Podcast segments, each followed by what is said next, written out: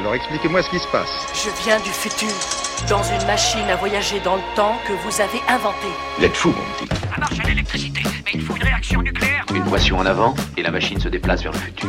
Une pression en arrière vers le passé. Bon, très bien. L'anachronique culturelle. Vers l'infini Mathilde Serrel. Atterrissage réussi en 1831.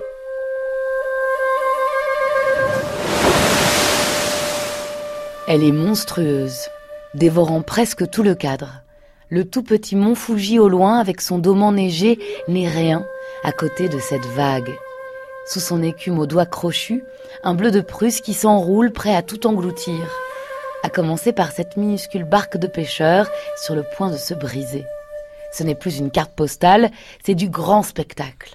Un film fantastique en 2D, le Godzilla de la mer.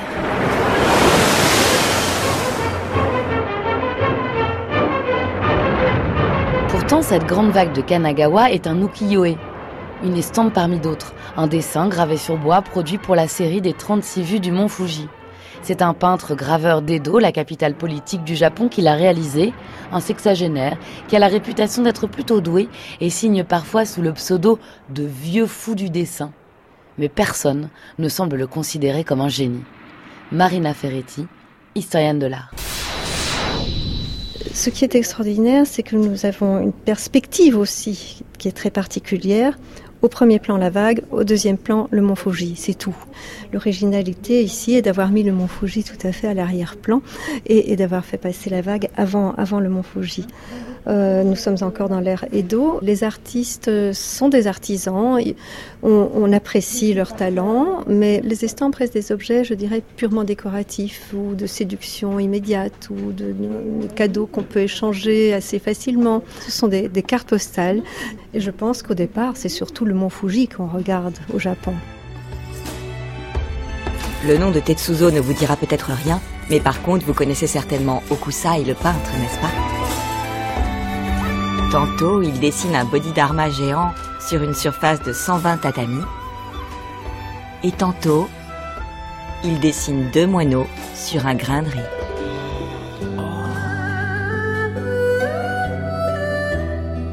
« 1878.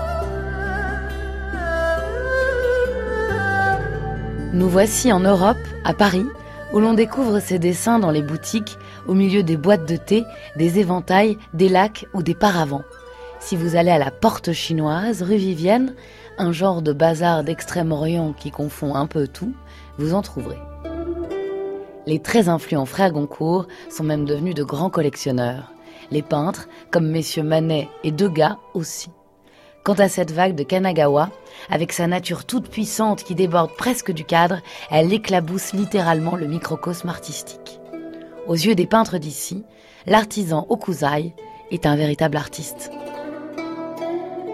Petit à petit, grâce à des marchands qui eux deviennent des marchands beaucoup plus sérieux, un japonais qui arrive à Paris à l'occasion de l'exposition universelle de 1878 et qui s'appelle Tadamasa Hayashi, qui s'installe à Paris et qui va faire commerce d'estampes japonaises, et euh, un Allemand qui s'appelle Siegfried Bing qui va ouvrir une galerie et qui va organiser non seulement des expositions où petit à petit on se concentre vraiment l'intérêt sur la peinture euh, japonaise et bien sûr les estampes et on commence vraiment à étudier sérieusement les différentes signatures, les différents artistes, l'évolution artistique de chacun d'entre eux. Donc petit à petit euh, cette connaissance s'approfondit et je dirais le sommet de ce, ce mouvement et de cette connaissance de l'art japonais, ça va être la grande exposition de l'art japonais à l'école des beaux-arts où là on aura vraiment une exposition extrêmement complète sur tous les les, les grands euh, graveurs japonais avec une approche monographique pour chacun d'eux, absolument scientifique, vraiment historique. Pour ma part, j'ai l'intention de faire un voyage dans le futur. Transportation réussie. Vous êtes de retour au 21e siècle. デートするためならば何でもするよ Ce que l'on peut dire, un siècle et demi plus tard, c'est que si la vague d'Okuzai et des estampes n'avait pas déferlé sur l'Europe, la face de l'art en eût été changée.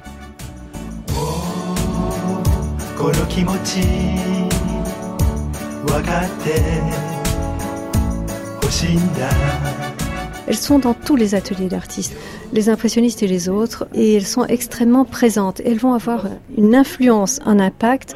Ce que les artistes occidentaux apprécient, c'est d'abord que ces estampes arrivent au bon moment. Elles arrivent au moment où vraiment euh, les, les, artistes peintres sont fatigués du modèle académique et du modèle antique. Et je pense vraiment que la libération de la couleur, la libération du langage euh, formel, de plus en plus on se libère d'une représentation réaliste, je dirais. On se libère de la perspective traditionnelle, on se libère du rendu du modelé. Les figures japonaises sont tout à fait plates, sans, profondeur, sans volume. Et cette, distance par rapport à la nature va petit à petit faire progresser l'art du 19e siècle, surtout l'impressionnisme et le post-impressionnisme, vers l'art du 20e siècle. Le japonisme, comme le désigne la critique des 1872, va structurellement modifier la peinture des Bonnard, Vuillard, Manet, Monet ou Degas. Aplat de couleurs vives, dilution de la perspective et lignes diagonales. Van Gogh et son œil japonais, comme il l'appelle, sera peut-être le plus influencé de tous. Et dans ses lettres à son frère Théo, il ne cite qu'un seul artiste japonais, Okuzai. À cette époque-là, tout le monde la connaît, la vague. Tout le monde connaît Okuzai. Il est considéré comme un des plus grands artistes euh, japonais par les Occidentaux. Et elle symbolise, je dirais, cette invasion du japonisme et de l'art japonais dans les ateliers des peintres occidentaux, parce que on la retrouve dans la collection de Monet, on la retrouve dans d'autres collections importantes. On la retrouve aujourd'hui au musée Guimet, par exemple, dans la, la collection Guimet. Et elle devient vraiment petit à petit l'emblème du japonisme, de l'art japonais, et c'est très juste.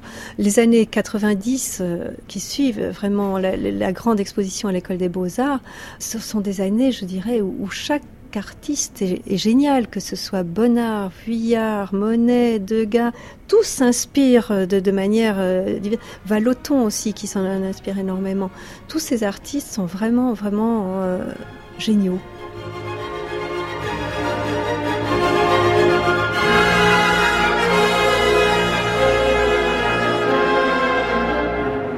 Si la vague d'Okuzai menace les pêcheurs sur leur barque, elle est une chance pour la création occidentale jusqu'à la bande dessinée d'Hergé et aux émojis.